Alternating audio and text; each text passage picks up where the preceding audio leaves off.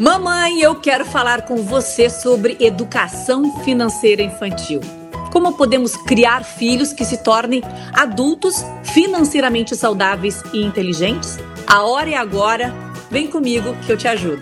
Quanto mais se disper é, ser disperso, ou seja, assim, quanto mais a gente conseguir fazer coisas que não precisa de dinheiro, e veja bem, ó, não é, é, ir a um parque pago, por exemplo, não é isso. Pode, tranquilamente, tem que entrar, tem que pagar, quase todos são pagos. Mas lá dentro, como se divertir? É o importante é o hábito da diversão, divertir-se sem trocar por dinheiro e que a, a criança entenda isso, que é necessário sim a, a fazer outras tantas coisas que não precisa de dinheiro. E isso tem que ser falado para ela, entende?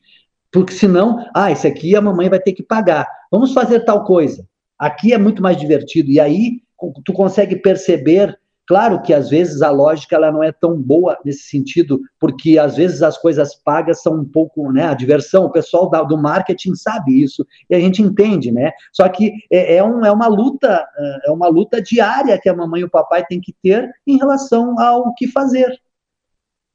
Mas daí, numa situação dessas, a gente tenta buscar subterfúgios, por exemplo, ele quer um, ele quer um produto A e o produto B, que é tão interessante quanto, é a metade do preço. Eu tento uh, fazer com que ele mude de ideia ou eu tenho que dizer não?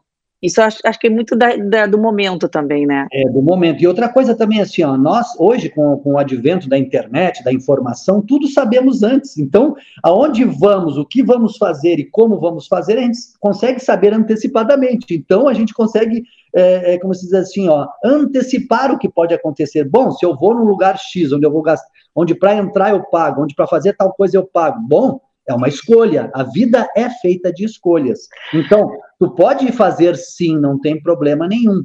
Mas também é preciso, nessas férias, como tu está dizendo, diversificar. Bom, de repente vai num parque pago, porque é legal, é bacana, tá tudo certo, não tem certo nem errado. Mas também vai lá num parque e bota o menino, a menina, o Lorenzo, a correr, a se divertir, a sujar os pés, a sujar as mãos, para que ele veja que é outro mundo também, que pode ser divertido de outra forma e da mesma maneira, né, do mesmo jeito que foi que a mamãe teve que pagar.